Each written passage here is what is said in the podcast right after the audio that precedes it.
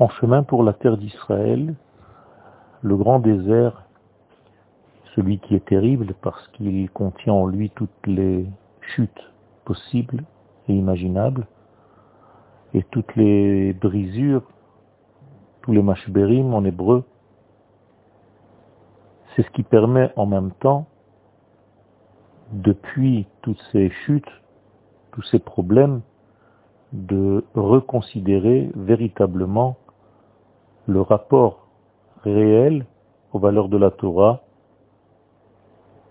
et au sens même du peuple d'Israël et de sa fonction. Le plus grand problème dans le désert était celui des explorateurs. Cette brisure a révélé la faiblesse du peuple par rapport à sa terre. On peut dire encore plus que cela, le peuple s'est avéré incapable de considérer véritablement la terre d'Israël au point de parler de cette terre d'une manière négative. Bien entendu, les conséquences ont été terribles et elles continuent jusqu'à nos jours. La grandeur de la faute se voit par la grandeur de la punition. La Torah nous dit, dans ce désert ils tomberont jusqu'à ce que toute la génération périsse parce qu'elle a pleuré pendant cette nuit-là. Par rapport aux voix entendues par ces personnes qui ont parlé du mal de la terre d'Israël. La faute des explorateurs est donc une faute qui se déferle en fait, ses conséquences se déferlent sur toutes les générations à venir. Puisque nous avons une règle, Maase Avot Siman Labanim, que nous donne le Ramban, et cette règle n'est pas seulement au niveau positif de la chose, mais aussi lorsqu'il y a des éléments négatifs. Il s'agit donc d'un signe inhérent au peuple d'Israël et non pas seulement un signe extérieur.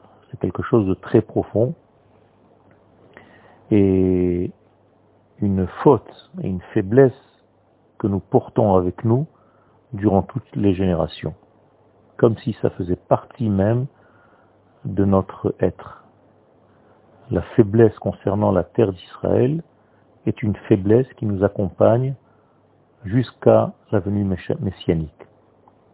Les enfants ont hérité en réalité de ces qualités ou de ces défauts qui se sont trouvés chez nos pères. Ici, en l'occurrence, les pères, c'est les explorateurs. C'est pourquoi même les actions sont parallèles d'une manière positive, comme je l'ai dit, et d'une manière négative. Donc la faute des explorateurs révèle une faiblesse, mais pas seulement au niveau euh, physique et intellectuel, mais au niveau même, euh, j'allais dire, de l'âme. De l'âme, même si c'est au niveau le plus bas, ce qu'on appelle le nefesh, qui se traduit en hébreu comme la volonté. Donc nous avons un problème de vouloir les bonnes choses et au lieu de cela, nous voulons des choses qui ne sont pas très bonnes pour nous. Tout ceci, bien entendu, provoque des problèmes et des chutes et des brisures et tout ceci provient d'un manque de émouna, d'un manque de lien avec les valeurs éternelles, dont l'une d'entre elles la terre d'Israël. Il y a une certaine forme de hadishut, c'est-à-dire de mépris et glacial presque, par rapport à la terre. Il y a une sorte de dégoût, de mépris, d'éloignement, comme si l'élément terre allait envahir le monde de l'esprit, le monde spirituel. Donc on a peur de la notion terrestre lorsqu'on parle de la Torah. On préfère une Torah qui est liée au ciel, qui est liée aux valeurs intérieures, et dès que cette Torah touche la matière, le monde de la matière, se réveille une peur intérieure qui repousse en fait et qui rejette. Cette faiblesse traverse toutes les générations et se colle même dans l'esprit des enfants.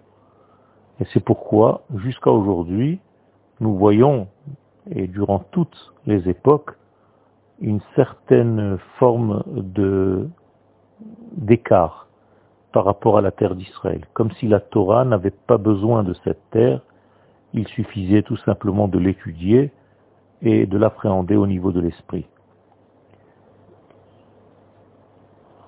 Un exemple, au moment du deuxième temple, seulement une seule petite partie du peuple est montée en terre d'Israël, alors que la plus grande partie du peuple, et pas seulement la plus grande partie en quantité, mais en qualité, toute cette partie est restée en Babylone.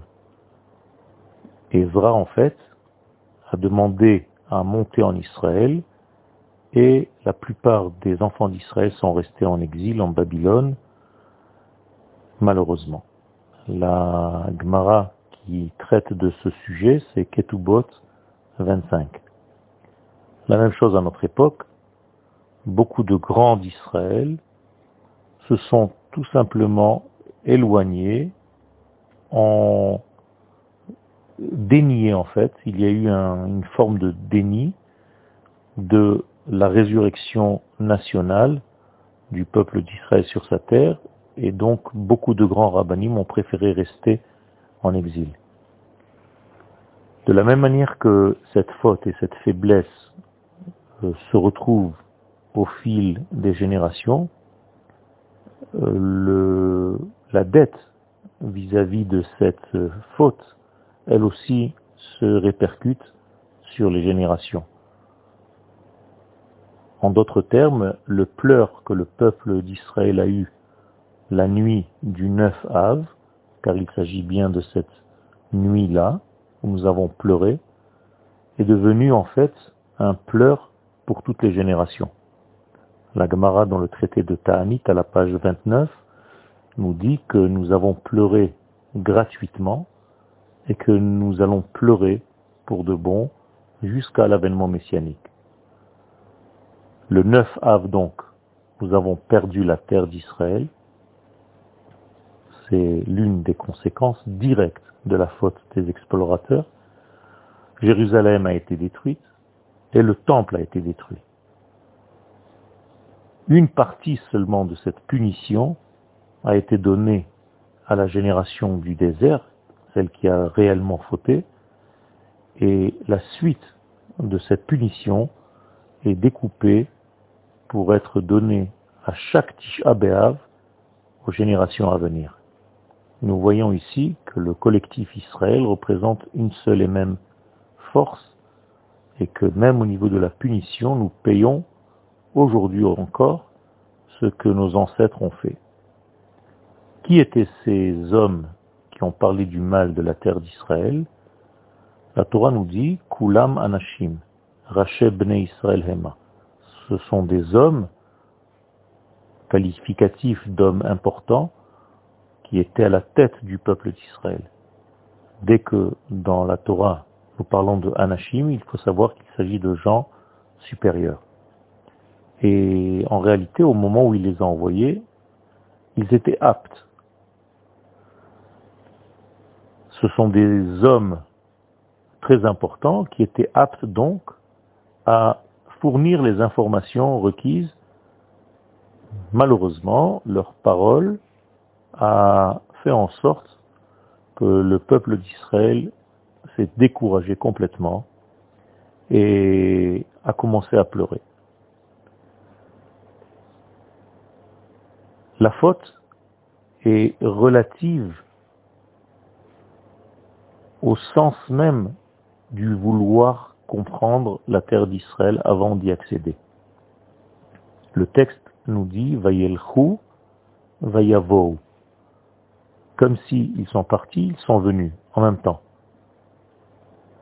Et les sages nous expliquent, de la même manière qu'ils sont venus avec une mauvaise idée, qui sont revenus avec une mauvaise idée, de mauvaises paroles, ainsi dès le moment de leur départ, il y avait cette mauvaise pensée, comme s'il y avait déjà l'idée de ne pas entrer en terre d'Israël, et donc ils allaient trouver toutes les conditions pour décourager le peuple, pour ne pas rentrer en terre d'Israël.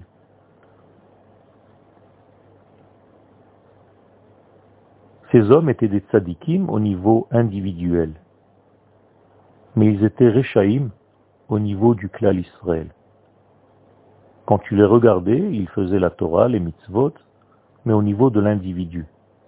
Au niveau de la nation d'Israël, au niveau du collectif d'Israël, au niveau de l'histoire de la nation, c'était des.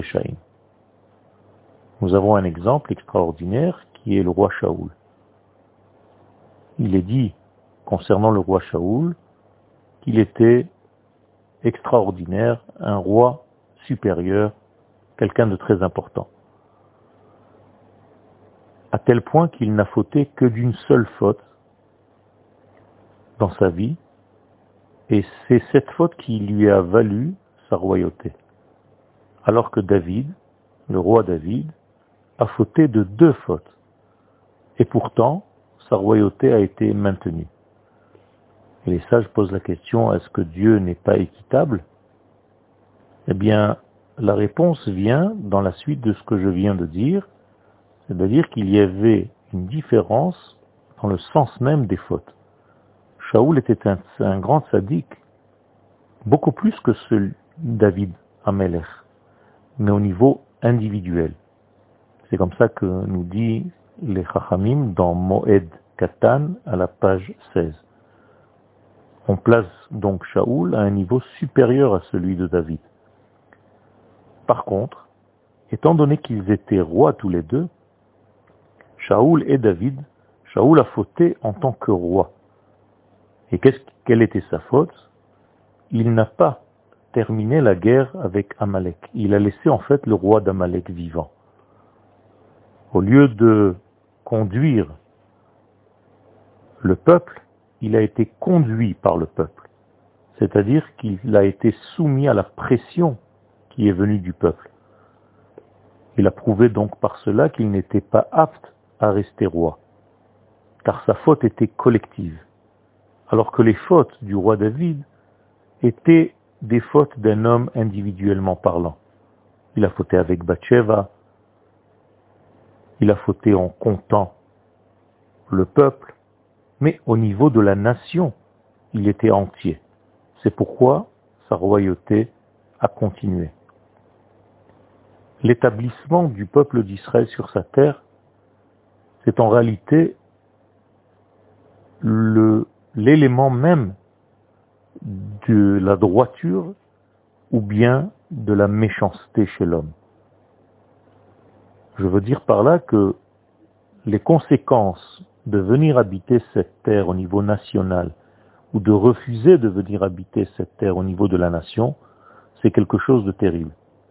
À tel point que la terre va vomir ses habitants lorsqu'ils fautent de cette faute-là. Et c'est pour ça que le Chesed le nous dit, un livre de Kabbalah, dans le Marian Gimel, fleuve 12, que tous ceux qui ont le mérite de venir s'installer en terre d'Israël s'appellent des tzadikim. Car s'ils n'étaient pas tzadikim, la terre les aurait vomis. Et donc, parfois, il y a des choses qui nous paraissent euh, simples. On a l'impression que la terre d'Israël contient aussi des gens qui ne sont pas forcément de grands tzadikim. C'est ce qu'on voit avec nos yeux de chair. Mais en réalité, il faut savoir donc faire la différenciation entre des actes personnels et des actes du collectif Israël. Il y a des tzadikim au niveau de la nation, et il y a des tzadikim au niveau de la personne elle-même. Concernant le peuple d'Israël et la fin des temps, c'est les tzadikim de la nation, de l'ordre national, de la grandeur de la nation, qui vont en réalité faire la différence.